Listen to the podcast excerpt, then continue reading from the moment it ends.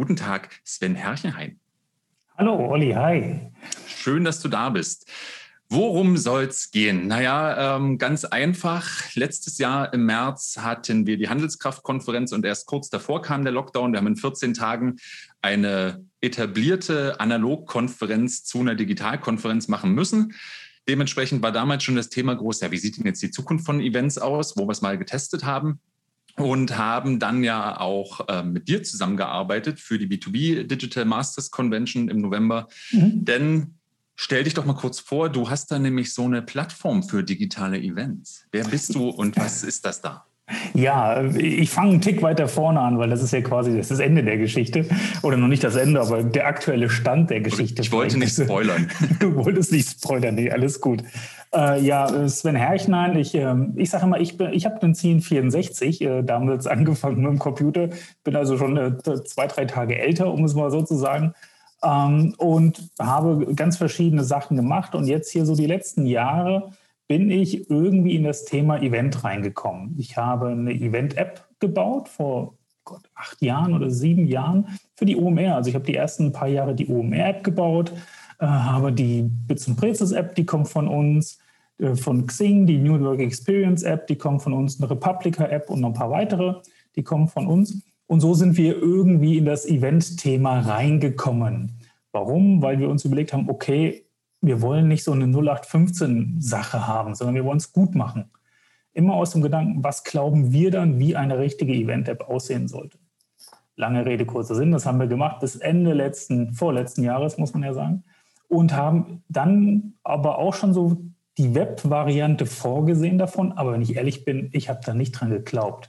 Wir haben diesen Code, quasi diesen Codestrang vorproduziert und so halb beiseite gelebt gelegt und dann ja, letztes Jahr ging es halt dann los und haben gesagt, okay, äh, App ist klassisch eher für Präsenzveranstaltungen und ja, im, im März war dann die Entscheidung quasi, was machen wir denn?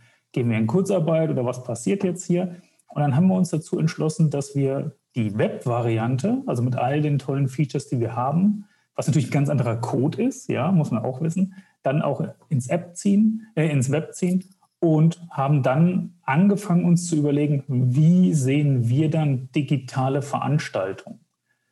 Und das hat erstaunlicherweise so gut funktioniert, dass wir, na, ich habe mal durchgezählt, ich hatte im letzten Jahr 200 Termine, wo ich mit Menschen über digitale Events gesprochen habe. Also wie kann man das machen? So, und das machen wir heute. Das ist jetzt heute das, das Thema. Und ja, im Prinzip bereiten wir uns jetzt schon auf die Post-Corona-Zeit vor wo wir dann sagen, es ist ja, es verändern sich ja Sachen gerade. Es, äh, auf einmal gibt es ja, also hätten wir uns vor zwei Jahren vorstellen können, dass wir so viel Videokonferenzen machen und so wenig reisen? Ich auch nicht. Also ich, ich denke kaum einer. Und davon wird was bleiben und darüber unterhalten wir uns jetzt auch so ein bisschen. Also das ist so die, die Historie, so ein bisschen. Das ist die Historie und ähm, da merke ich schon, das habe ich auch in den Vorgesprächen, oder haben wir jetzt auch schon eine Weile miteinander äh, so zu tun für auch die gemeinsame Plattform äh, bemerken, du sagst es ja, du hast über 200 äh, thematische Gespräche dazu geführt, auch äh, die meisten remote. Wie können denn digitale Events aussehen? Und ich weiß auch, dass ich dich jetzt hier die verbleibenden 55 Minuten einfach zurücklassen könnte, ohne, ohne Punkt und Komma und ohne Frage. Und äh, die Menschen würden trotzdem äh, eine Menge mitnehmen, wie denn die Zukunft der Events aussieht. Ähm, ich lasse mich aber dennoch dazu hinreißen, einfach mit blöden Zwischenfragen. Hey, auf alle Fälle, auf alle Fälle. Lass uns doch mal wirklich von vorne anfangen. Du hast ja jetzt schon eine ganz große, den ganz großen Bogen gespannt von ähm, Analog-Events Events mit einer App hin, dann was könnt ihr mitnehmen in die Plattform und wie sieht die Zukunft aus? Das ist auch eine ja. schöne Dreiteilung, denke ich. Da würde mich tatsächlich zuerst mal interessieren, was, was konntet ihr denn aus der Analog-Event-Zeit äh, mit in die Plattform nehmen? Was sind denn so äh, Nutzerverhalten, Dinge, die man halt eben so braucht, wo ihr gemerkt habt, na, das braucht ein Event so oder so, egal ob man jetzt halt eine verlängerte App für Ticketing, Agenda, was auch immer man alles reinmacht, äh, hat. Ähm, so, also was, was, was konntet ihr, wie viel, wie viel, wie viel ähm, Wissen konntet ihr erstmal recyceln? Ähm, Wissen recyceln konnten wir natürlich viel, weil einfach die Erfahrungen bei so einem Event, das, das kannst du nirgendwo nachlesen. Also wenn du mal so eine Veranstaltung hast und siehst, wie so ein, wie so ein Eingang funktioniert, da gibt es kein Buch drüber, ja, wie, wie Menschenmassen da strömen und was da für Fragen kommen. Was ich letztes Jahr gemacht habe, ist, ist jetzt fast ein Jahr her tatsächlich, ich habe mir dann selber mal überlegt, was bedeutet das dann jetzt eigentlich, wenn ich vom analogen zum digitalen Event gehe? Und worauf ich im Endeffekt gekommen bin, das habe ich im Vortrag für Xing-Events gehalten, ist, bei einem, bei einem Real-Event, da passieren eigentlich immer drei Sachen gleichzeitig. Die Person ist zu einer Zeit an einem Ort. Hört sich jetzt total simpel an, aber als ich mir das aufgeschrieben habe, habe ich dann auch gesehen, okay, das ist ja jetzt nicht mehr so. Die Person ist nicht mehr an einem Ort. Sie ist nicht mehr exklusiv zu einer Zeit für ein Event da. Ja? Und es ist vielleicht auch gar nicht nur eine Person. Und wenn man das jetzt weiterdenkt, diesen Teil, dann kommt man schon drauf, was sich alles verändern wird. Ich habe das so dargestellt als Kreis im Prinzip. In der Mitte ist immer der Content. Der Content ist das Wichtigste. Und dann kommen diese Dimensionen dazu. Dann kommt diese Zeit dazu, dass man denkt, okay, das findet am 1. März jedes Jahr statt oder am 1. März Wochenende jedes Jahr statt. Nee, das muss ja nicht mehr digital.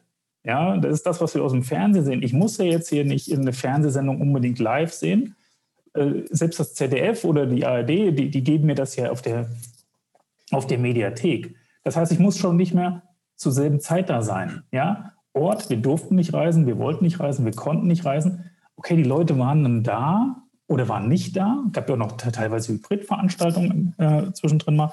Ähm, und wenn man diese Dimension sich alles anguckt, dann bekommt man relativ schnell dazu, dass man, und das ist das größte oder es müssen am meisten Eventveranstalter haben letztes Jahr das Problem gehabt, die haben versucht, eins zu eins zu digitalisieren.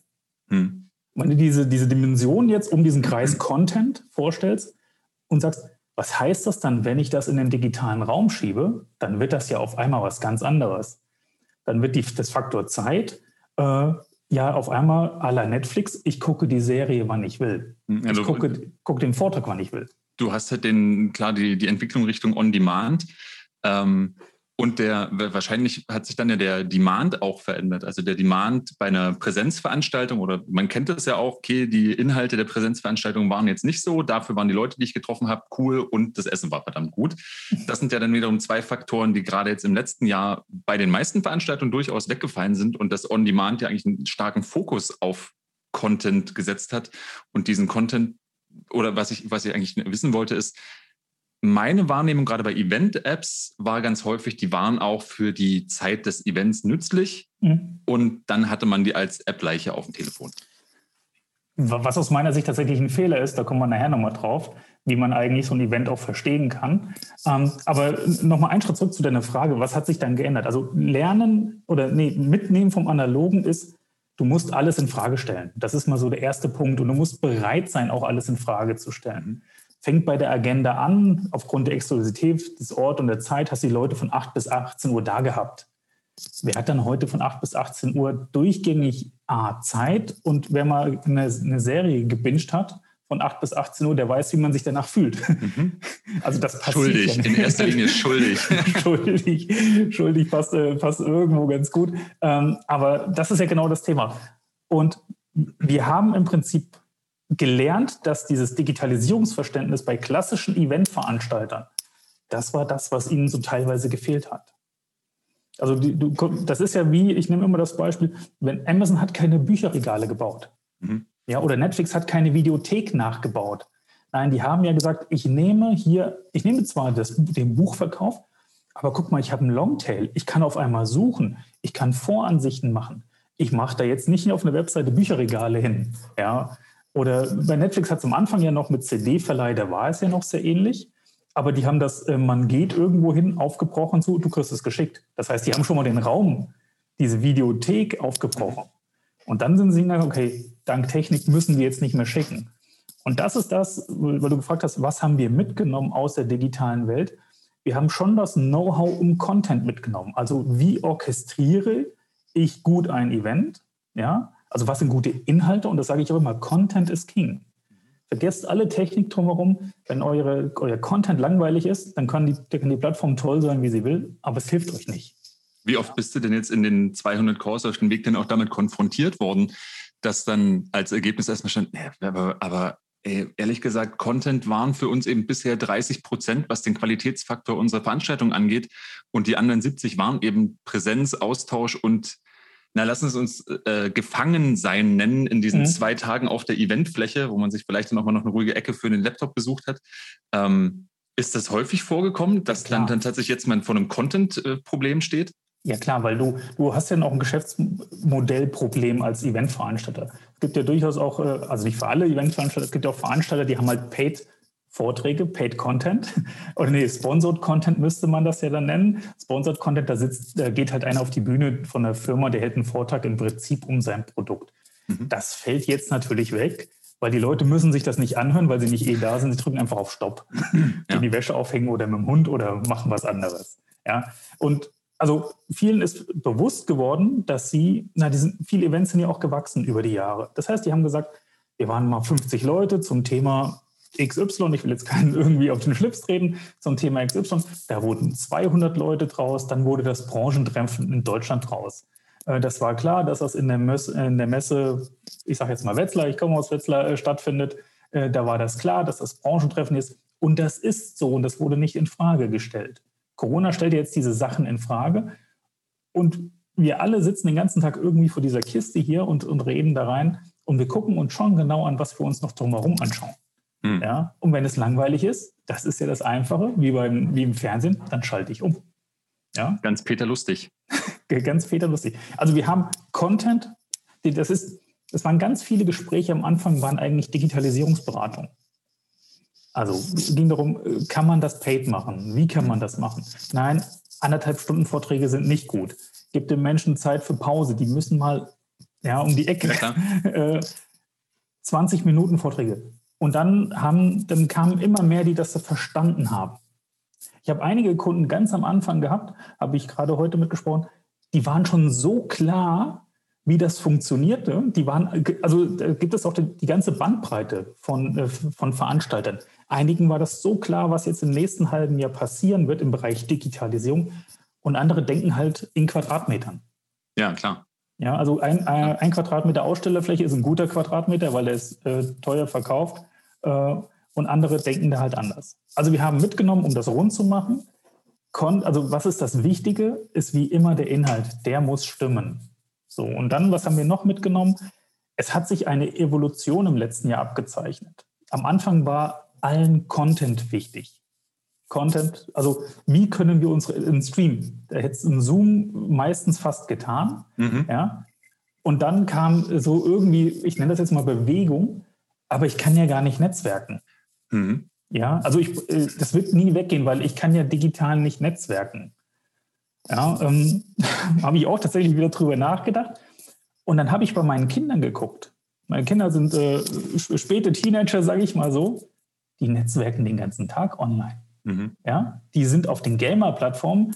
Ich, ich, sag, ich habe zu jedem Eventveranstalter gesagt, wenn du nicht weißt, was Twitch oder Discord ist, müssen wir fast nicht weiterreden, weil du die Zukunft von digitalen Netzwerken nicht kennst. Ja. ja? Also ich musste nur ein Stockwerk hochgehen, bei den Jungs zugeguckt und äh, als Beispiel, ich hole meine, meine Kinder manchmal von Freunden ab, damit die gemeinsam spielen können, weil jeder zu Hause vor seinem Rechner dann wieder sitzt. Ja. Die haben einen Teamspeak an, reden miteinander und sind auf der Plattform unterwegs. Also digitales Netzwerken geht, ja. Bei einigen ist es vielleicht noch nicht im Kopf so. Mhm. Und das haben wir uns jetzt auch wieder gesagt. Also wir haben diese Evolution, Content, Networking. Ah, geht doch irgendwie.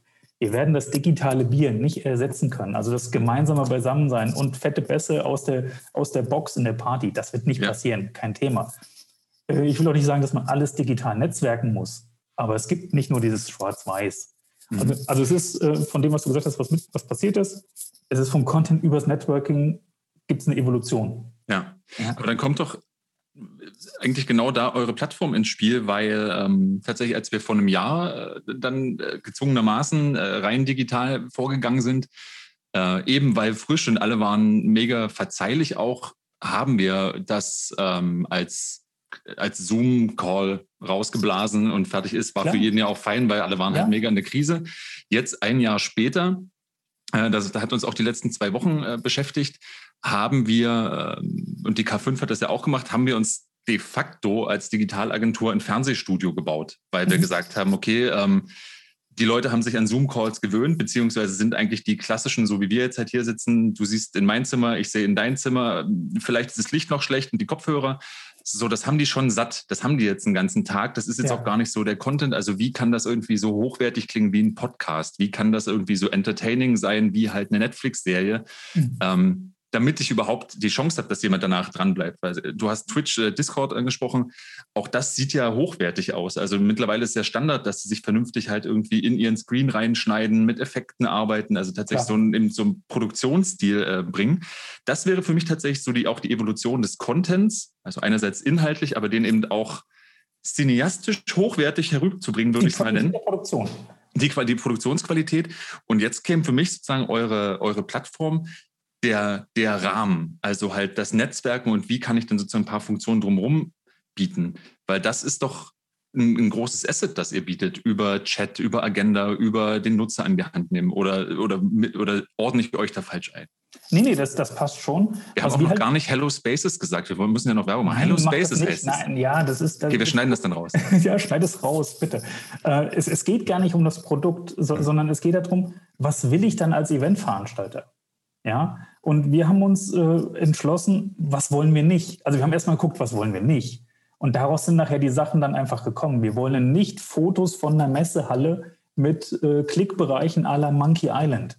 Mhm. Ja, das ist für mich äh, die, die Videothek nachbauen. Das ist für mich ein, ein Foto von einem, von einem Buchregal zu machen und hätte Amazon das gemacht, hätte das nie funktioniert. Und dann musst du auf den Rücken von von Harry Potter klicken, um den zu kaufen. Was ist das? Das ist doch nicht Digitalisierung. Na, das ja. ist so in der gleichen, das ist so in der gleichen Schublade wie äh, wenn Oh, das war bis vor ein paar Jahren, war das auch so ein Riesending, äh, als die ersten Virtual Reality Brillen aufkamen ja. und die Leute haben quasi In-Store-Erlebnisse nachgebaut. Man konnte durch den Laden laufen. Was ist das denn für ein Quatsch? Wenn ich durch den Laden laufen möchte, möchte gehe ich in den Laden. Das ist exakte Punkt. Aber ja. so die, quasi die, die Nutzerführung durch das Endgerät halt neu zu denken. Und klar, äh, das hatten wir auch im Vorgespräch, jetzt ja auch zu verstehen, die Leute oder die TeilnehmerInnen, die können halt flüchten, wenn es denen halt nicht passt genau. oder wenn die halt zu einer anderen Zeit on, können die halt gehen, hop on, hop off, wenn die halt in deiner Veranstaltung sitzen, ja, okay, die 20 Minuten ertrage ich immer, es waren nochmal 20 Minuten schon okay. Aber jetzt haben die halt ähm, die, die, die Chance zu gehen. Also muss ich ja überlegen, wie kann ich sie denn halt doch vielleicht bei der Stange halten? Was muss ich dafür tun? Genau, aber wichtig war tatsächlich erstmal, was machen wir nicht? Ja, mhm. und wir haben gesagt, okay, wie soll es dann idealerweise aussehen? Also mit was würde ich mich dann vier bis sechs Stunden vor den Rechner setzen? Und dann war für uns relativ schnell klar, dass wir diese, bei uns sind das Module, dass diese Module wie aus einem Guss sein müssen. Das mhm. zum einen. Aber zum anderen brauchen wir die Flexibilität, weil jede Veranstaltung ist anders. Ja, weil jede, die eine Veranstaltung hat halt äh, ein, äh, vom, von der Agenda ein Single Thread, also eine, äh, im Prinzip eine Bühne. Äh, die anderen haben fünf Bühnen gleichzeitig. Und dann haben wir uns jedes Teil angeguckt und haben gesagt, okay, wie muss das dann aussehen? Bleiben wir bei den Bühnen. Wechsel zwischen Bühnen ist ja Wechsel zwischen Fernsehprogrammen in der digitalen mhm. Welt. Das muss so einfach sein wie umschalten. Ja. Und dann haben wir das so gemacht und haben gesagt, okay, bei uns ist in der Mitte immer die, die Hauptbühne oder du wechselst quasi den, den mittleren Bereich, das ist quasi die Bühne und da schaltest du das immer rein ich sag mal, bildlich kannst du dir das vorstellen, wie du hast in der Mitte deinen Fernseher mit dem Programm und dann hast du rechts und links Touchbereiche drumherum und die ja. legen sich einfach immer nur drüber. Aber du kannst immer weiter gucken. Ja, oder Na, du sitzt auf, sitzt auf der Couch und hast das Handy in der Hand. Na, wahrscheinlich, also kommt man dann ja auch an solche Punkte, wenn man dann hin und wieder sich doch dem linearen Fernsehen hingibt, ähm, dann ist ja mittlerweile eigentlich jeder, der ein Smart TV hat, gibt es ja diesen Guide über EPG und im Zweifel sage ich, okay, hier in einer Dreiviertelstunde geht in dem Programm das los, lieber Fernseher, sag mir Bescheid oder schalte ja. automatisch dorthin. Das ist ja eigentlich dann eigentlich die, eine Nutzererfahrung, die, wenn man vor so einem also quasi fernsehartigem Content sitzt, man dann erwartet. Und ich würde tatsächlich auch denken, okay, ich habe mir meine Agenda zusammengeschraubt in meiner App, so ich möchte erst zur Bühne 1, dann auf die Hauptbühne, dann irgendwie zwei kleine Spezialpanels, ne, weil ich es mir zusammengestellt habe. Mhm. Dann möchte ich ja eigentlich auch von der Plattform oder irgendwie informiert werden. Hier, denk übrigens dran, statt, du hast jetzt deine eigene Fernsehzeitschrift ja. gebaut, aber äh, klicken musst du halt noch selber. Und das haben wir in allen Bereichen gemacht. Also wir haben uns zum Beispiel auch geguckt, was geht dann besser im Digitalen als, äh, als bei einer echten Messe. Bei einer echten Messe oder bei einer echten Konferenz bist du in dem Vortragssaal. Bei uns kannst du in dem Vortragssaal sein und gleichzeitig die Aussteller angucken. Mhm. Also du kannst zuhören und kannst stöbern ja. im Programm. Ja. Oder du kannst auch parallel, so wie du es bei einem echten Konferenz machst, mit jemandem chatten. Ja? Du, du kannst auch zwei Sachen gleichzeitig gucken, wenn du willst. Dann machst du das Ding halt zweimal auf. Ja.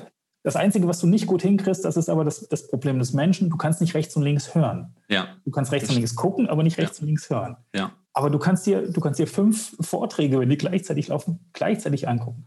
Du musst den Vortrag nicht live gucken. Du kannst ihn entweder zeitversetzt gucken, wenn das der Veranstalter anbietet, oder aus der Konserve. Ja. Und all das haben wir genommen und haben gesagt, okay, à la Lego, das sind Module und die kannst du alles zusammenstecken. Auch das Networking kann ich während des Vortrags schon vorbereiten. Also ich kann einen Textchat äh, parallel offen haben bei uns auf der Plattform. Und wichtig war dabei immer noch, es dürfen jetzt nicht tausend verschiedene Produkte sein, also hier nicht ein Slido integrieren, mhm. da nicht einen Talk integrieren, da nicht das integrieren, sondern es, ist, es kommt, 95 Prozent der Inhalte kommen von uns, also der, der, Funktionalitäten kommen von uns.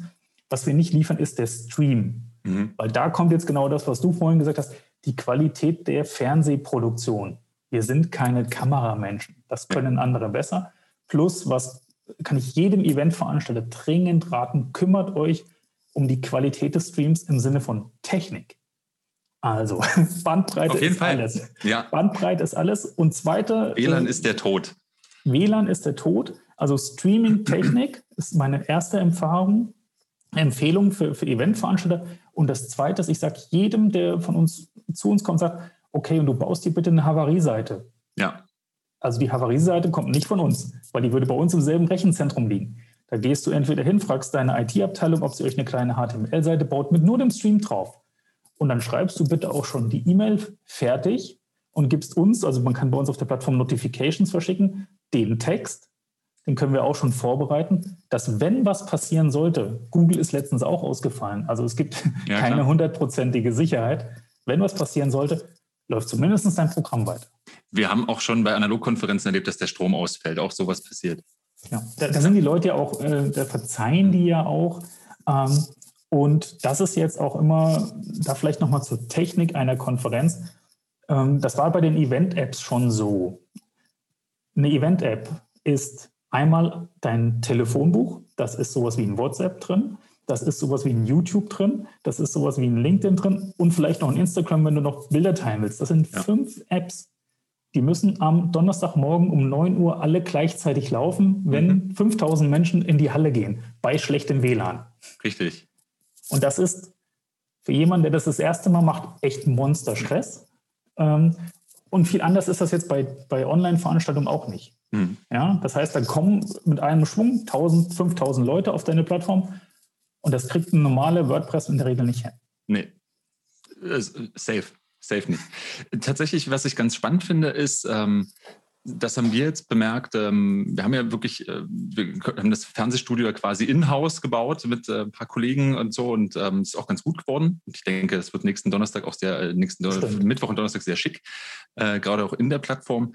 Was ich wirklich auch sehr spannend fand, war, ähm, was halt da für ein, für ein Denkansatzwandel passiert ist, weil die Konferenz, die äh, analog dann nicht mehr stattgefunden hat, da haben wir auch kurz überlegt, ja, wir haben mehrere Bühnen und parallel und man will ja auch nicht die ganze Zeit sitzen. Wie können wir das denn irgendwie gestalten und waren dann irgendwie am Ende dabei, äh, so wie in einem Museum quasi 300 Headsets zu verteilen mit halt verschiedenen Channels, wo du dich halt draufschalten kannst. Mhm. Damit du im Zweifel eben auch dann draußen rumlaufen kannst, du kannst auch mit Leuten ins Gespräch kommen, kannst okay. was angucken und so kannst halt hören. Und mit dann mit jetzt ein bisschen Abstand habe ich so gedacht, das ist so eine krasse Oversized-Lösung. Also A, wäre es brutal teuer gewesen, weil mhm. miet mal 300 Headsets und mit Batterien, das ist, also mit einem Akku, ist, ist die Pest. Und am Ende dachte ich auch so, na, eigentlich ist das doch genau die Companion-App. Die haben doch eigentlich ihr Smart, also die haben nicht eigentlich, die haben ihr Smartphone dabei, die meisten haben auch ein Headset dabei. Dann sollen sie sich doch darüber einwählen, das streame ich halt dahin und dann können Sie genauso sich zuschalten und haben auch noch den Zusatznutzen für eben, was passiert im Chat? Schreibt mich jemand an? Nutze ich meinen, deinen, du hast es gerade WhatsApp genannt, nutze ich den Social Feed? Schaue ich mir noch was an? Lade ich mir vielleicht was runter und lese parallel dazu? Also dieses Verlängerte halt, ne? immer wieder genau. dieses so ein Zusatznutzen, Zusatznutzen, Zusatznutzen anbieten. Und dachte dann so, krass, das hat uns jetzt als Digital Natives und als Digitalagentur schon so ein, zwei Wochen immer mal drüber schlafen und überlegen, wie könnte es denn sonst sein? Also wie hinterfrage ich das mhm. gekostet? Also das kann ich jetzt aber schlecht von jemandem erwarten, der halt seit 15, 20 Jahren halt Events betreibt, also Präsenzevents mit ja. halt irgendwie ja, für 2000 Leute ist das Licht überragend. Ne? Ja, ja, klar. Ja, und, äh, aber du, du hast ja die, die Lösung, äh, kommen wir sicher nachher nochmal drauf, heißt ja Clubhouse. Beziehungsweise die Clubhouse-Mechanik. Genau, die Clubhouse-Mechanik. Du weißt, äh, ja. wir hatten im Vorgespräch, das, äh, jetzt ist es auch schon, ich dachte, ich komme länger um, den, um, um das Nee, lass uns das gerne noch schieben. Aber wir, wir, wir, schieben das nach hinten, genau. Wir, wir schieben das noch hin. Aber du hast es jetzt schon genau erkannt. Das ist, das ist tatsächlich auch für ja, Digital Natives will ich gar nicht mal sagen, aber für äh, technisch geskillte Personen. Ja, man muss also, lass nochmal auf die, was die Eventveranstalter im Prinzip, was sie noch ein bisschen denken müssen. Ich mag auch gerne ein bisschen von, von, den, von den Learnings äh, Ja, gerne. Ähm, wenn du zum Beispiel so ein Eventveranstalter bist, als, naja, sagen wir, mittelgroßer deutscher, äh, deutsches Geschäft, also ganz normales Mittelständler, ein großer, dann musst du jetzt im Homeoffice und hast da tausend Leute, dann musst du dich mit tausend Homeoffice-Netzwerken auseinanderschlagen dann musst du dich mit 1000 PCs auseinandersetzen, der vielleicht ein, der eine benutzt den Firefox, der hat da irgendwann mal gesagt, ich möchte nie Kamera anschalten, ich möchte nie Mikro anschalten. Der äh, ist vielleicht, weil er dann auch noch über ein VPN in die Firma kommt, äh, da anders. Dann hat ihm sein Sohn, seine Tochter noch den Werbeblocker installiert. Dann geht kein Pop-up auf. Also die ganz klare Empfehlung ist an alle Veranstalter, keep it simple. Ja, die haben so viele tolle Ideen. Ähm, als äh, ja, die würde ich alle gerne umsetzen. Mhm. Aber wir sind noch für den Großteil der Menschen in der, in der Variante, mach es einfach. Die Leute müssen reinkommen können. Sie müssen sofort verstehen, hier geht es lang. Ja, das heißt, in der Agenda bin ich jetzt mhm. bei dem Punkt. Wir machen das immer mit einem Live oder On Air oder bei euch jetzt mit einem roten Kreis. Da sehe ich, das Ding läuft jetzt gerade. Und auf der Hauptbühne läuft das Ding schon los. Und dann, du musst das Rad nicht neu erfinden. Ja, du, du, guck mal, LinkedIn hat doch vorgemacht, wie es geht. Mhm. Oder Xing hat doch vorgemacht, wie es geht. Oder YouTube oder WhatsApp. Ja. Ich muss doch den, den Textchat nicht anders machen als WhatsApp. Nee, auf keinen Fall. Also zumal, zumal wirklich unser, also das ist ja kein Learning jetzt aus der Eventphase, sondern ähm, wir machen ja auch seit äh, jetzt auch 15 Jahren Conversion-Optimierung und da gilt ja eigentlich so das Marmeladenparadoxon. Ne? Je mehr du anbietest, desto weniger Con Conversion steht, weil die Leute halt sagen, okay, ich habe jetzt fünf, fünf Sachen zum Klicken, ich klicke auf nichts. Ich habe eigentlich eine Sache ja. zu klicken, okay, ich klicke auf jeden Fall drauf. Ja. Und das ist tatsächlich das Learning, das haben wir auch immer wieder, gerade dann äh, im Business-Kontext, das weiß ich auch von Branchenkollegen und Kolleginnen, das ist ja ganz häufig, gerade wenn man eben mit Partnern zusammenarbeitet. Na, ähm, wo ist denn mein Logo? Ist das Logo oben? Kann man da draufklicken? Geht ein Pop-up auf? Kriegen die dann automatisch meine Sache? Kann ich die dann anchatten? Ja. Ähm, Gibt es da im Video noch was, was dann als Kachel irgendwie klickbar ist? Und dann denkst du halt irgendwann so, ne, nein, nein also, also tatsächlich, du denkst so, aus deiner Business, also aus der reinen Sales-Logik ist mir schon klar, dass du möglichst viel Fläche willst, um deinen Verkaufschance zu erhöhen. Aber jetzt nimm doch mal dich als Sales Rep raus und nimm dich mal als Mensch und als Consumer. Wie gut würdest du es finden? Wie gut findest du YouTube-Werbung? Ja, schon so mittel. Wie gut fändest du, wenn die wirklich noch alle 10 Sekunden käme und noch 15 Pop-ups? Würdest du dann sagen, okay, super, da haben sie sich ja richtig Mühe gegeben, mir das zu verkaufen, oder würdest du einfach wegschalten und ja. dich und die Marke im Zweifel sogar danach richtig hassen, weil, oh, das sind die mit dieser sehr, sehr aufdringlichen YouTube-Werbung. Ja. Damit kriegt man sie ganz oft und dann sagen sie, okay, vielleicht ist ein fester Slot, in dem ihr für uns werbt oder wo uns integriert, der dann diesen einen Ausweg bildet und der noch sympathisch ist, der wesentlich bessere Ansatz. Aber das ist halt wirklich auch viel mit, sich dann halt wiederum zu zwingen, du hast es vorhin genannt, ähm, die Veranstaltung oder äh, das Format oder vieles grundsätzlich in Frage zu stellen, ist tatsächlich dann auch äh, von dem na, von dem alten, alten Geschäftsmodell wegzukommen. Okay, es geht um Fläche, Vernetzen und es geht irgendwie um, um möglichst viel Conversion und Kohle. Das, genau. das funktioniert jetzt irgendwie gerade erstmal nicht mehr ganz, also es ist nicht so eins zu eins reproduzierbar. Und das hast du ja auch schon gesagt, dass eins zu eins Digitalisieren nicht funktioniert. Äh, genau. Äh, heißt aber trotzdem nicht, um gerade mal im Beispiel zu bleiben, ich darf Altes auch nicht vergessen. Ja. Warum soll ich jetzt nicht einfach eine klassische Werbeeinblendung im Stream machen? Der nächste Talk wird präsentiert von XY. Richtig. Warum nicht? Ja. ja, ist nicht schlimm. Man kann genauso wie man sagt, ey, guck mal, das Ganze kostet hier natürlich auch 3,50 Euro. Wir müssen das irgendwie gegenfinanzieren. Dank doch mal ganz kurz. Guckt mal auf unsere Sponsoren. Ihr tut uns einen Gefallen, äh, wir können damit für euch tollen Inhalt machen. Ganz ehrlich, ganz einfach sagen. Ja, ja. also das ist, das ist die Realität und Monetarisierung bei einer Veranstaltung. Das ist ja das, das Thema, was ich auch bereits vor einem Jahr gesagt oder von neun Monaten gesagt habe. So eine Veranstaltung war häufig so ein, so ein One-Trick-Pony. Das Ding hat äh, zwei Tage im Jahr das Geld für den Rest äh, eingespielt. Mhm. So, und das ist halt weggefallen. Ja, und natürlich, wenn ich jetzt mal überlege, wie viel Kosten ich hatte in den zwei Tagen, also wie viel ist denn wirklich hängen geblieben? Ja, ich habe eine Saalmiete gehabt, ich habe eine, äh, eine Technik drumherum gehabt, ich habe Catering gehabt. Ähm, das habe ich jetzt, ist vielleicht nicht viel billiger geworden, aber ich musste das alles geballt an einem Zeitpunkt bereitstellen. Ich war auf einmal nicht ein Fünf-Mann-Laden, viele Eventveranstalter sind ja so fünf, mhm. fünf Personen groß. Äh, ich war auf einmal dann, ich werde in drei Tagen 50 Personen groß mit 40 Aushilfen drin. Richtig. Ähm, Personalkosten. Und das habe ich gesagt, denkt doch mal einfach nach im Sinne flatten the curve. ähm, warum macht ihr das nicht mit euren Erlösen genauso? Ja, und ich habe so ein Vorgespräch drüber gehalten. Ich sage ja auch immer, habt ihr 363 oder 364 im Tagejahr nichts für eure Zuschauer, Teilnehmer zu erzählen? Warum nicht? Also ich, die, die Messe war gestern. Das heißt, ich kann, ihr, seid erst wieder im Jahr für mich da. Ihr seid doch, wir sind wieder Content, ihr seid doch Content-Kuratoren. Wenn du das jetzt hingehst und denkst, dass ich verlängere das ein bisschen nach hinten raus, vielleicht nur vier Wochen nach vorne, acht Wochen nach hinten, ja, dann kannst du auf einmal ganz spannende Sachen machen. Du hast die K5 vorhin angesprochen, für mich ein super Beispiel. Ja, die machen das richtig gut. Ja, mit denen arbeiten wir seit langer Zeit auch äh, zusammen, ähm, auch analog. Äh, die werden uns tatsächlich auch, ich glaube, am zweiten Tag ab Mittag äh, bei sich dann auch noch mitstreamen als äh, mhm. Äh, coolen Freundschaftsdienst.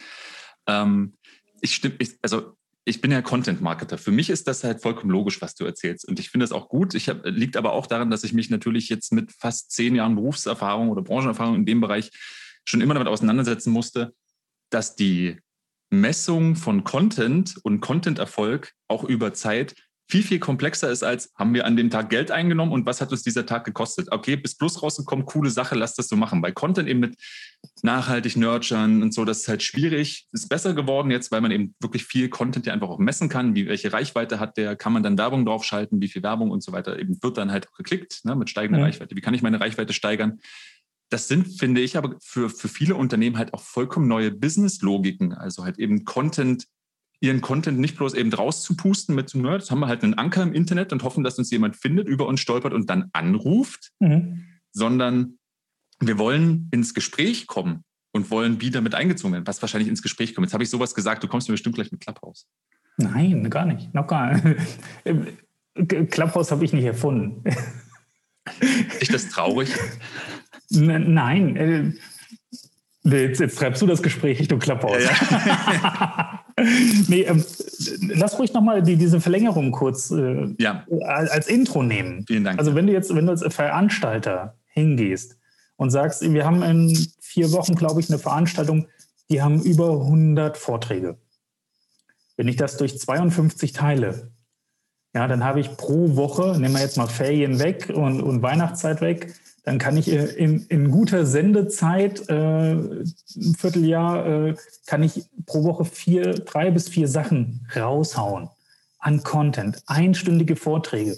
Das teaser ich noch an auf Social Media, äh, verlängere das noch mit einem White Paper, äh, mache noch vielleicht einen Podcast drumherum und hole mir die Leute für ein Mini-Event drei, vier Mal wieder in meine Community rein. Ja. Und auf einmal bin ich 365 Tage präsent.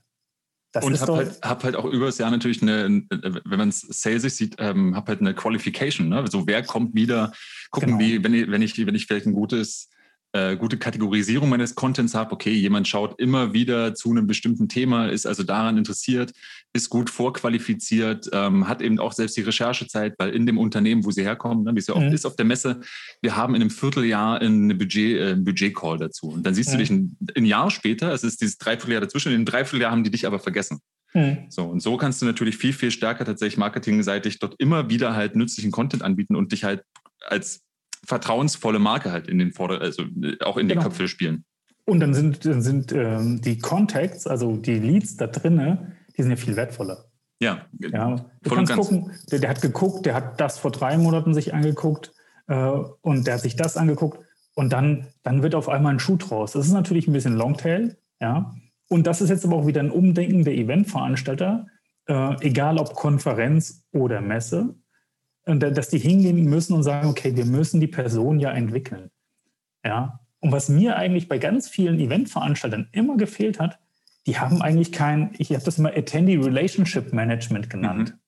Mhm. Ja, ich muss doch, äh, Beispiel, ich war auf der, keine Ahnung, ich war auf der Konferenz X, der war für Cloud-Lösungen, hat er sich interessiert.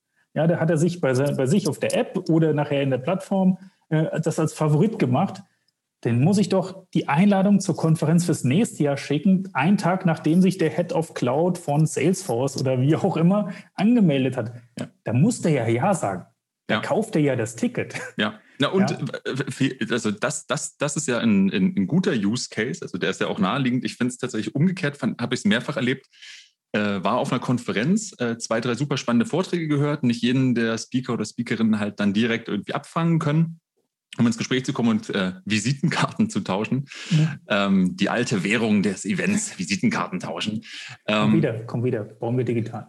Genau, also ich, genau, der Kontakt, also der Kontakt ist sehr wichtig, aber sozusagen, ne, es war manchmal so, hier guck mal mein Stapel Visitenkarten, so, ja, okay, ja. danke.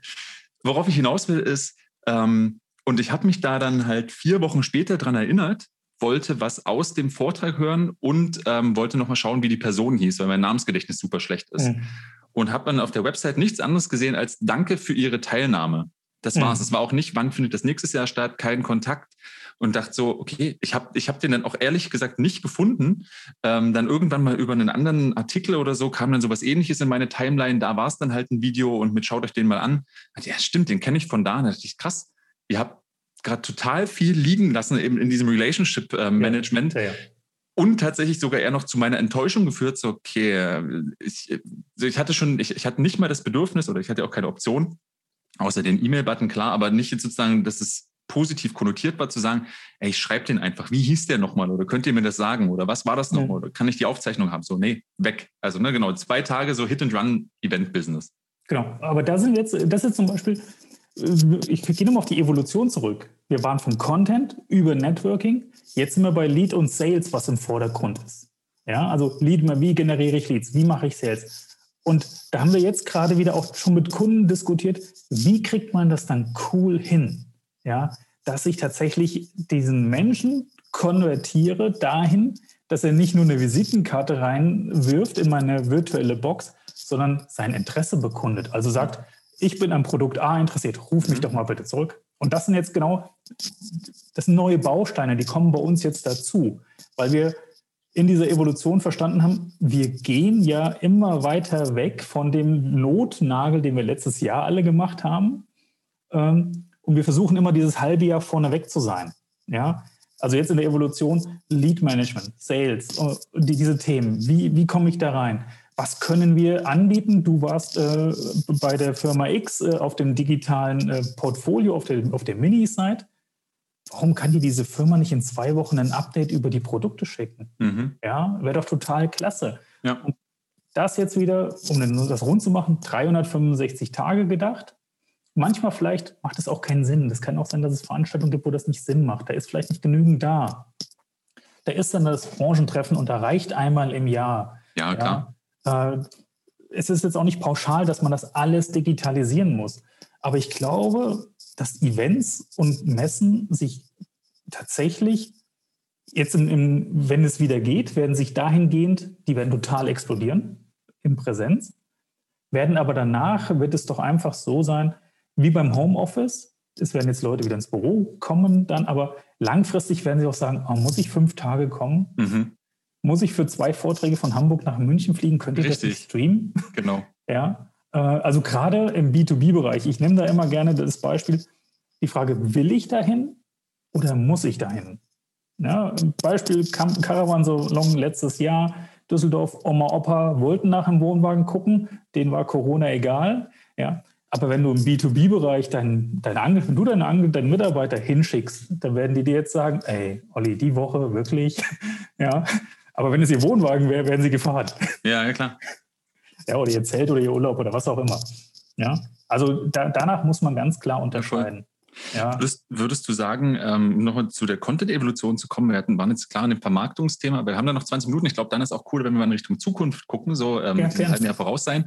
Aber ähm, würdest du sagen, dass Eventveranstalter unterschätzen, dass sie gerade eigentlich naja, eben ein Media Ownership geschenkt kriegen, weil vorher war es so, okay, stelle ich meine Videos auf YouTube, naja, kriege ich nicht raus, wer das war und dann ist mein Content auch einfach frei zu verfügbar und ich, ich habe überhaupt gar keine Kontrolle über meine Medienmechanismen. Mhm. In der Version äh, vom Content her zu denken und das sozusagen zu rahmen und nachzunutzen, komme ich ja eigentlich genau in die quasi YouTube Netflix Experience, nur dass ich halt nicht wie ich bei Amazon schlecht halt meine, äh, meine Daten äh, äh, kriege als, äh, als Händler, äh, sie bei YouTube auch wenig kriege und beim Netflix schon gar nicht, habe ich doch jetzt eigentlich ein Media Ownership. Das ist doch super. Unterschätzen die das? Ja, wenn die verstanden haben, dass die Media-Dienstleister sind, dann nicht. Wenn die in Quadratmetern denken, dann unterschätzen die das.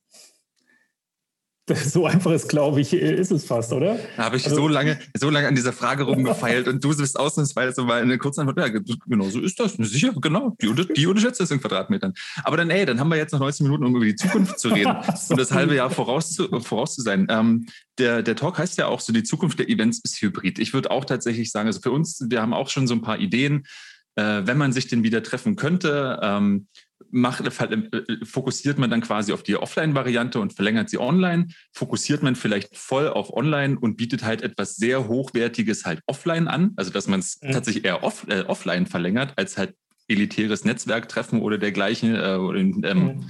ja, Zugang vielleicht, okay, hier ist begrenzt auf 20 Personen und da sitzen drei CEOs, mit denen könnt ihr dann mal in Kontakt kommen, ist sonst schwierig. Ne? Also mhm. in die Richtung ähm, sowas zu denken. Also über, dass die Zukunft der Events hybrid ist, das ist ziemlich klar. Was muss denn dafür getan werden oder was sind denn so Zukunftsentwicklungen, die du ähm, so am Horizont siehst oder die ihr vielleicht gerade schon entwickelt?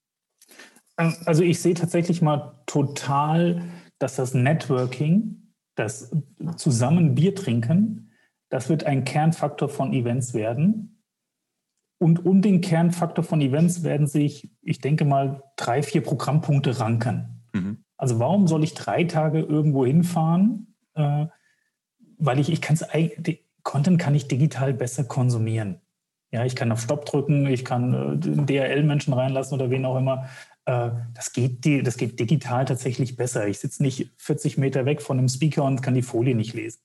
Ähm, ich glaube tatsächlich, es wird aus den, aus den dreitägigen Veranstaltungen, die werden kürzer werden hm.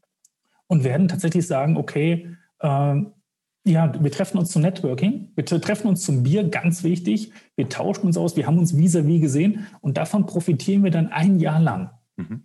Ja, äh, ich habe dich ja mal gesehen. Ja, das ist ja wie, wie zukünftige Sales-Varianten. Ja. Man trifft sich einmal, aber man fährt nicht vier, fünf Mal hin, sondern hey, ich bin morgen in Berlin, dann komme ich eh vorbei. Ja, aber davon profitierst du dann ein Jahr. Und genauso glaube ich, wenn ich jetzt eine neue Konferenz designen würde, ich würde dies so möglich machen, dass die morgens anreisen. Ja, dann kommen von halb elf bis 18 Uhr knackig fort, aber richtig gute Vorträge. Ja, ähm, und würde sagen, es geht direkt in das Networking über. Und dann können die Leute abends noch heimfahren oder, wenn es, vielleicht legst es auf den Freitag und sie fahren am nächsten Tag ab. Hängt so ein bisschen von der Veranstaltung ab. Mhm. Das, das würde ich tatsächlich so machen. Also hat jetzt gar nichts mit Technik zu tun. Drumherum würde ich nee, ist aber. Die Nutzerführung, genau, ja. Drumherum würde ich aber die Leute eine Woche vorher oder drei Wochen vorher schon briefen. Also ich würde sie auf diesen Tag, die würde ich äh, so, so, heiß machen. Da kommt so guter Content, ja, äh, an diesem Tag. Und jetzt sind wir vielleicht bei, beim Clubhouse. Äh, den, den würde ich vorher schon Snippets rüberschicken. Diskutiert mhm. schon vorab mit uns. Wir nehmen die K5 mal als Beispiel. Die macht das total klug. Die machen morgens um 9.30 Uhr ein Warm-up. Das heißt, du redest auf Clubhouse schon darüber, was heute passiert. Ja. Stell dir vor, du fährst auf die Konferenz und hast schon äh, im Zug oder im Auto, äh, kannst du schon zuhören, hey, guck mal, heute, wenn du reinkommst, gehst du erstmal direkt rechts, weil da ist dann hier äh, Saal 1, da ist der Head of Cloud, wo wir vorhin waren, mhm. Äh, da, da gehst du direkt hin und du kriegst am Abend oder am Tag danach die Nachbesprechung. Ja. Ja, und dann bist du auf einmal ganz kompakt total drin in dem Thema. Dein Chef ist sich nicht drei, vier Tage los. Reisekosten sind minimiert, mhm. ja, weil du vielleicht das Hotel gespart hast, du morgens hinfahren kannst, abends. Ist zwar ein langer Tag, aber ich glaube, da geht es hin. Mhm. Ja. Was, ich, was ich tatsächlich aus dem Aspekt ganz spannend finde und mich immer geärgert hat, ähm, und deswegen bin ich auch ein großer Freund dieser Vorgespräche und der, der, des, ne, also der Wochen davor. Mhm. Ähm, weil ich finde, wenn du halt ein Event hast, so in zwei Tagen, du bereitest es ja vor, du machst dir super viele Gedanken. Und ganz häufig ist es ja dieses, ist ja das QA-Panel nach dem Vortrag. Und am Ende der Konferenz kriegst du Feedback zu deiner Konferenz. Ich hätte mir das thematisch mehr gewünscht oder das in die Richtung. Und dann stellst du fest, oh, das sind halt auch Fragen, die haben mich die Speaker vier Wochen vor dem Termin gefragt, soll ich den, soll ich den Vortrag eher in die Richtung bringen oder in die? Wer sind denn eure Teilnehmer? Sind das eher so Sea-Level, Flughöhe? Na, ist eher durchmischt? So, alles so schwierig. Und am Ende halt zu sagen, lass uns halt irgendwie eine Woche vorher thematisch darauf schon starten mit kurzen Snippets, wo man dann eben auch Fragen sammelt oder halt merkt, okay, ne, das klassische Marketing-Thema, was fragen denn meine potenziellen Kunden? Welche. Fragen interessieren die? Was brennt ihnen wirklich unter den Nägeln? Wonach googeln die halt? So, das kann ich zwar rausfinden über den Keyword-Plan, aber so, ne, das, was interessiert die wirklich? Das finde ich tatsächlich super spannend, so das vorzubereiten und darüber halt quasi eine, darüber eine Content-Anpassung vornehmen zu können, die eben nicht so dieses, ist ja auch ein paar Mal gescheitert, auch bei Fernsehsendern, dieses ist, na, ihr könnt parallel bei, bei, bei Facebook kommentieren und dann lesen wir eure Kommentare vor. Mhm. Ja, okay, wenn in den 90 Prozent der Kommentare steht, voll am Thema vorbei oder äh, kalter Kaffee, dann ist danach der Speaker nicht glücklich, die Veranstalter sind nicht glücklich und die Teilnehmer auch nicht. Mhm.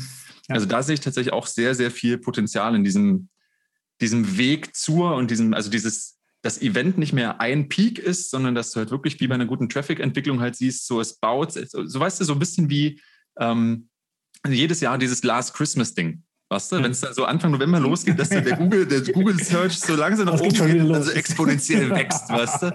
So, das, das ist eigentlich, glaube ich, was für Veranstaltungen, was halt sehr positiv ist. Und dann sagst du, okay, diesen Peak wollen wir erreichen.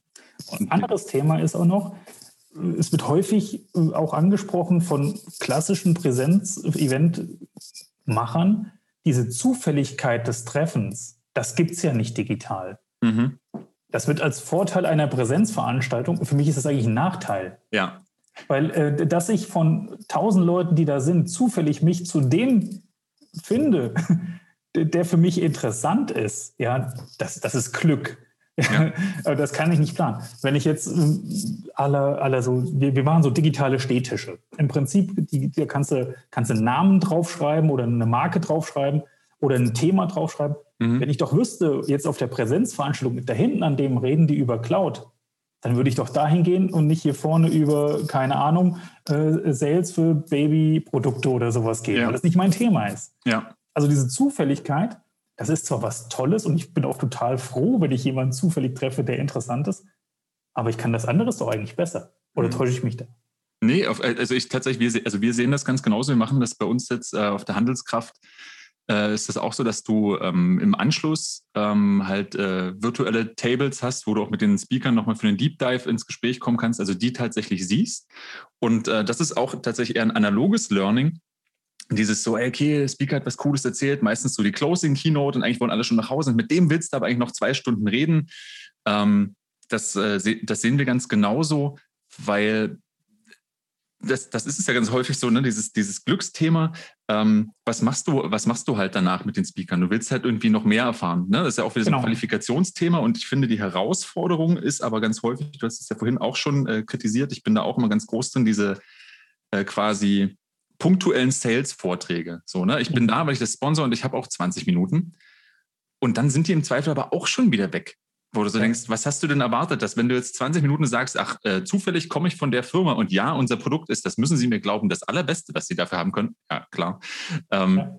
Wenn ich danach halt nicht zur Verfügung stehe, dann sind auch diese 20 Minuten ja eigentlich schon Käse. Ja, genau. Also die gehen dann in die Speaker Lounge, äh, ja. essen da lecker und, genau. und, reisen dann wieder ab. Aber das, das ist ja genau das könnte ich digital ja auch machen. Und wenn ich jetzt den einfachen Vorzug des Digitalen, ich kriege bessere Speaker.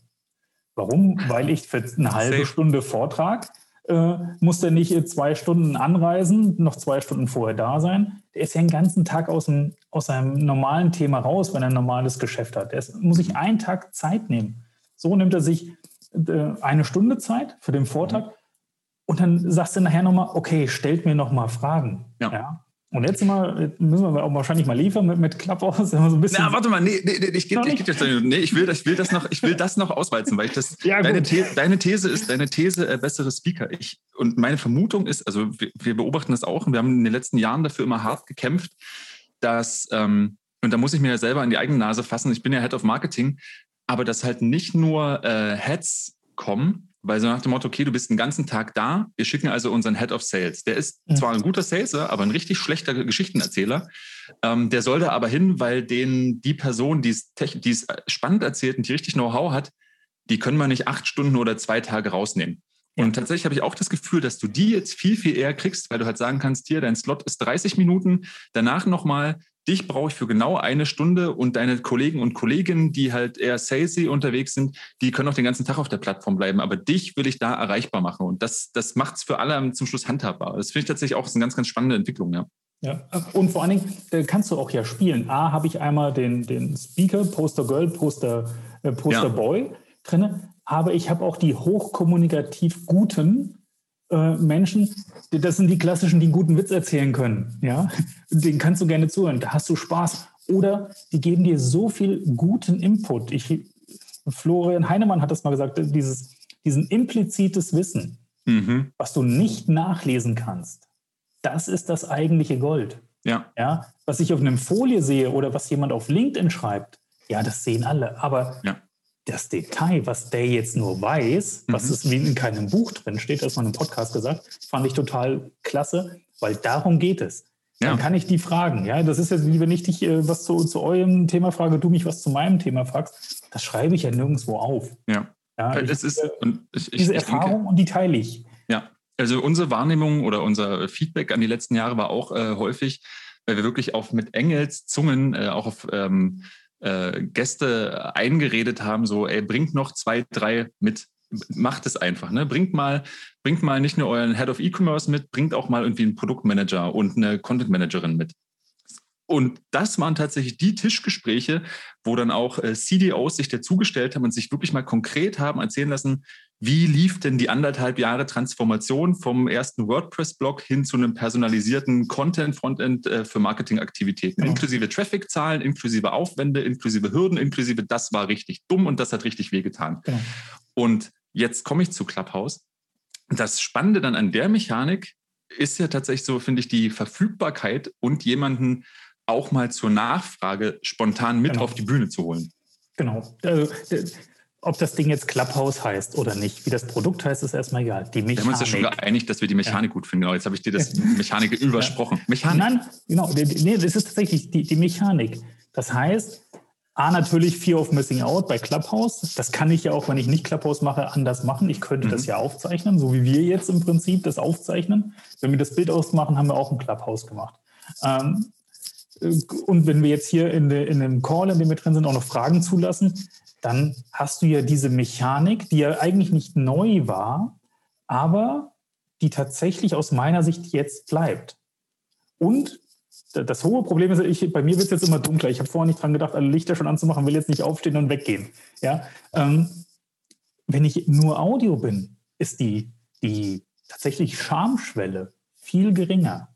Safe, auf jeden ich Fall. Muss mich nicht um meinen Hintergrund kümmern, ich muss mich nicht um meine Haare kümmern, ich muss mich nicht um mein Hemd kümmern gar nichts. Ich kann einfach in der Küche stehen dabei, meinen Kaffee umrühren in der Jogginghose und kann fragen, hey, Olli, wie geht denn das? Wie habt ihr das gemacht? Und was natürlich das Schöne ist beim Clubhouse auch noch, dass es nicht aufgezeichnet wird. Das heißt, du sagst dann auch eher mal das, was ist, als ein, auf LinkedIn würdest du die Sachen nicht posten. Ja. Oder auf, auf Xing oder wo auch immer. Du würdest es nicht aufschreiben. Aber wenn du mich jetzt fragst äh, auf Clubhouse, hey, was kostet so ein Event? Das sage ich dir ganz einfach. Ich würde es aber nicht einfach so äh, in einer öffentlichen Chat beantworten, weil irgendeiner holt das in drei Jahren raus. Ja. Und dann kostet es nachher doppelt so viel, aber vor zwei Jahren hat es noch halb so viel ja. gekostet. das Jahren. ist halt so diese, diese Networking-Tischmechanik eigentlich, wo du halt im Zweifel mal gesagt kriegst, so, ey, um ganz ehrlich zu sein, mit dem Abstand, wir hätten uns vielleicht für ein anderes Tool entschieden, aber hey, hinterher ist man immer klüger, aber man weiß es zumindest und ne, sozusagen ruf mich nochmal an, ich kann es dir halt zeigen, aber ich kann für, für, für, euren Case passt es vielleicht doch ganz gut, eben tatsächlich genau diese, diese Themen. Also dass man, ne, dass man keine Angst haben muss, im Zweifel darauf festgenagelt zu werden. Aber ähm, dementsprechend auch nicht, das finde ich ganz spannend, nicht die Freiheit dann hat, äh, einen vom Pferd zu erzählen, sondern halt ganz im Gegenteil wesentlich authentischer halt sprechen zu können, ja. authentisch zu sagen, so, boah, ich ist, glaube ich, also finde ich als Idee jetzt noch nicht so brillant. Auf einer Bühne zu sagen, nee, so, ja. also nach einem, nach einem halbstündigen Vortrag, jemand am besten dann halt noch einem CDO nach seinem halbstündigen Digitalisierungsvortrag zu sagen, Na, da habt ihr aber gar nicht so große Brötchen gebacken. Ah, das ist halt, das ist halt eine andere Nummer. Ja, und du kannst dann ja natürlich, musst du immer dran denken, das wird dann doch zitiert und so weiter. Ein Ramelow-Effekt ja, ja. äh, genau. passi passiert dann noch, dann wird auch noch falsch zitiert teilweise. Ähm, aber du kannst dir immer sagen, für deinen konkreten Anfall, dann stellst du nochmal eine Nachfrage als Speaker. Ja, und auf einmal redest du eins zu eins mit jemandem, äh, den du vorher nicht bekommen hättest, der nachher seinem Vortrag von der Bühne rechts runtergeht, äh, wird noch applaudiert, dann gehst du ja nicht hin zu dem. Den siehst du dann ja nicht mehr. Der Speaker ist ja weg. wenn du jetzt auch von der Eventorganisation zukünftig mit deinen Speakern ausmachst, ihr kommt auf die Bühne und ihr seid danach noch eine halbe Stunde im Chat verfügbar, also in, oder im, im Clubhouse oder wo auch immer, dann sind wir wieder bei dem Punkt, du verlängerst dein Content. Mhm. Ja, und das machst du jetzt vielleicht nicht an demselben Tag, sondern okay, das mache ich in der Woche danach. Ja, oder biete ich zwischendrin nochmal an, im Sinne eines kleinen Masterclass-Thema. Ja. Äh, hier sind so viele Fragen zu uns gekommen. Wir haben den, äh, den Herrn Müller oder die Frau Meier nochmal gefragt, ob sie nicht mal für uns nochmal parat steht. Hey, da haben wir 30 Plätze reserviert, kommt doch einfach rein. Und auf einmal baust du Community auf. Ja, ja und hast halt das, was ich vorhin ja erwähnt habe, dieses, du hast halt schon diese Vorfilterung, so dass du, also diese Relevanzfilterung, du musst halt nicht so einmal im Jahr ins, ins Blaue schießen, sondern eben im Zweifel so, okay, ich habe fünf, fünf Vorträge gab es, davon haben zwei super viele Fragen provoziert, gut, dann verlängere ich die halt eben zwei Wochen später, sammle das nochmal, mache vielleicht eine Serie draus, ähm, genau. enable vielleicht auch die Person, dass sie halt auf anderen Kanälen halt aktiver wird und dementsprechend, naja, Business-Influencer, ja. wie man es dann nennen würde. Auf jeden Fall, also die, die Potenziale sind äh, in dieser Transformation unsagbar groß, finde ich auch. Ja, und dann ist natürlich äh, vielleicht noch zum, zum Abschluss das Monetarisierungsthema. Ja, das ist eigentlich nochmal ein ganz eigener Podcast. Äh, das kriegst du damit dann auch hin. Ja, du musst natürlich immer sagen, okay, wer zahlt jetzt nachher dafür? Mhm. Verkaufe ich digital ein Ticket oder nicht? Ja. ja. Äh, darf das so viel kosten? Oder zahlt nachher vielleicht sogar ein Sponsor einer Runde etwas, weil er genau. davon auch wieder eine Brand-Building hat. Also sagt, guck mal, ich habe euch den rangeholt. Äh, ist ja jetzt auch nicht unüblich bei, bei echten Präsenzevents. Also bei Präsenzevents sind alle echt. Mhm. ähm, äh, das ist ja auch nicht unüblich. Also ich komme auch mit der, mit der Monetarisierung dann irgendwo hin. Ja, und ja. da kann ich einfach ganz anders nachdenken. Was wir auch tatsächlich, also gerade als letztes, äh, letzter Gedanke zum Thema Monetarisierung, war auch nochmal, sich mehr zu trauen. Ähm, ich hatte das Gefühl, dass Veranstaltungen über die Zeit auch einfach immer teurer wurden. Ähm, und ähm, jetzt sozusagen dieses, oh Gott, wie monetarisieren wir das auch nochmal, wie die Frage eben gestellt hat, so, was darf das kosten? Hm.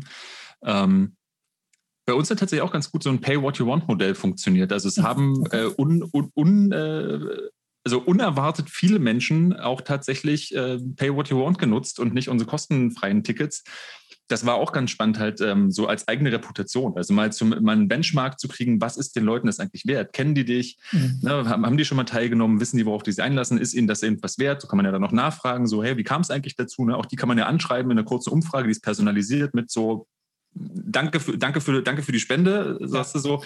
Wie kam es eigentlich dazu? Also was hat dich überzeugt zu spenden? Warum nicht an, keine Ahnung, Greenpeace? Ne? Mhm. Ähm, das finde ich auch einen ganz, ganz spannenden Ansatz, was man da nicht alles gerade äh, Neues probieren kann. Da muss man halt auch nochmal dran denken, wenn ich jetzt früher eine Konferenz gehabt habe, mich haben drei Vorträge interessiert. Das Ding hat 800 Euro gekostet. Ich mache es mal mhm. einfach. Es waren acht Vorträge dabei. Das heißt, jeder Vortrag, der mich interessiert hat, hat mich 800 durch drei, habe ich schlechte Zahlen genommen. Mhm. fast 300 Euro gekostet. fast 300 Euro gekostet. Ähm, digital sind die Leute nicht bereit, für einen Vortrag 100 Euro, was dann ja der, der echte Preis wäre, auszugeben. Das ist, aber da muss man jetzt, der ist die nächsten Jahre auch wichtig, dass man selber ein bisschen Aufklärungsarbeit leistet. Das kostet etwas. Und wenn ich das jetzt wiederum, ich bin immer dabei bei dem Verlängern des Themas. Wenn ich das als Jahres-Community-Plattform sehe, dann kann ich auch tolle Modelle fahren. Wie es gibt irgendwie so, wie so ein Jahresabo, das zahlt deine Firma, ist relativ klein. Dafür kriegst du das Ticket für die Konferenz für einen halben mhm. Preis. Ja. Also die Konferenz ist eigentlich dann fast kostenlos. Mhm. Ja, musst du nur umdenken. Dadurch hast du als Veranstalter Sicherheit im Payment. Da weißt du, was im nächsten Jahr passiert. Du weißt, es kommen tausend Leute. Äh, und dann kannst du dann noch, vielleicht kriegst du auch noch hin, dass deine Aussteller äh, dann vielleicht ein Mailing über deine Plattform oder einen Special Interest äh, Vortrag machen. Ja. ja. Und dann haben die auf einmal ganz qualifizierte Menschen drin, weil die sind da, also wir, wir nutzen jetzt nicht 20.000 Leute auf einer, auf einer Konferenz, Äh, ich adressiere aber nur 500. Mhm. Ja, weil die nicht in meinem, die anderen sind nicht in meinem Thema drin. Ja. Na, am Ende also ist dann wahrscheinlich das, das Ziel, äh, habe ich, wann war das gestern, glaube ich, in einem Vortrag auch gehört, ähm, dass über 70 Prozent äh, des, äh, des Netflix-Traffics äh, kommen über die Recommendation. Also das, kaum jemand sucht konkret was, sondern eben der Algorithmus ist gut genug, dir ja. vorzustellen, hey, das könnte noch passen, das könnte noch passen, das könnte noch passen. Und das liegt natürlich auch darin, dass sie halt das Nutzerverhalten sehr gut analysieren können. Ähm, deswegen meinte ich vorhin, ich glaube tatsächlich, dass dieses Thema Media Ownership wirklich ein riesen, riesengroßes ist. Also dann auch wirklich zu sagen, ähm, also so wie es sonst war, oh, wir wollen auf die Demexco und wir wollen einen Stand auf der Demexco, damit wir dort sichtbar sind. Der ist zwar hinten rechts und schlecht ausgeleuchtet, aber wir waren auf jeden Fall da. Ähm, kann das, glaube ich, besser funktionieren, dann eben im Zweifel auch zu sagen, okay, hier, du kannst auf meiner Plattform dich präsentieren. Ich, so und so sieht der Traffic und so sehen die Interessen halt aus. Ähm, also gib dir aber auch Mühe mit deinem Content, weil schlechter Content wird hier abgestraft. Ja, genau. Aber Demexco, ich weiß jetzt nicht genau, wie sie aufgestellt sind. Liefern sie 363 ta anderen Tage im Jahr guten Content? Das ist die Frage. Du musst nicht antworten. Ich finde, das ist auch eine schöne, eine schöne Abschlussfrage. Ähm, vielleicht dann auf ein, auf ein Wiedersehen zum Monetarisierungs-Event äh, Zukunftspodcast. Gerne. Eine Stunde ist schon wieder vorbei. So schnell ging es. So schnell wird es nächste Woche ähm, am Mittwoch und am Donnerstag zur Handelskraftkonferenz nicht gehen. Da geht es ein ganzes Eckchen länger. Und ich bedanke mich bei dir, Sven, dass du so ich offen Rede und Antwort gestanden hast und auch nochmal so tiefe Einblicke in die Zukunft der Events. Wir sind auch gar nicht so technisch geworden. Ich glaube, das ist auch ganz gut, weil da entwickelt sich sowieso so viel mehr über, über den Rahmen und über den Inhalt geredet und über die Produktionsmethoden. und ich, naja, ich freue mich zwar darauf, aber ich befürchte es auch, dass wir zugegebener Zeit wahrscheinlich nochmal ein Update zu, was ist im letzten Jahr passiert und was hat sich verändert, äh, halten werden müssen. Aber wie erwähnt, ich werde, ich freue mich drauf und danke dir nochmal und lade alle herzlich ein, sich nächste Woche Mittwoch und Donnerstag zur Handelskraftkonferenz digital dazu zu schalten. Das äh, große Thema ist digitale Freiheit, eben genau wie hat auch die Krise unsere Verhaltensweisen verändert und wie können äh, Geschäftsmodelle entsprechend angepasst werden. Auf konferenz.handelskraft.de gibt es kostenfreie Tickets und Pay What You Want Tickets, das habe ich schon gesagt. In diesem Sinne bleibt uns gewogen. Das war der Handelskraft Digital Business Podcast Talk Podcast. Mein Name ist Oliver Kling. Vielen Dank. Auf Wiederhören. Adios.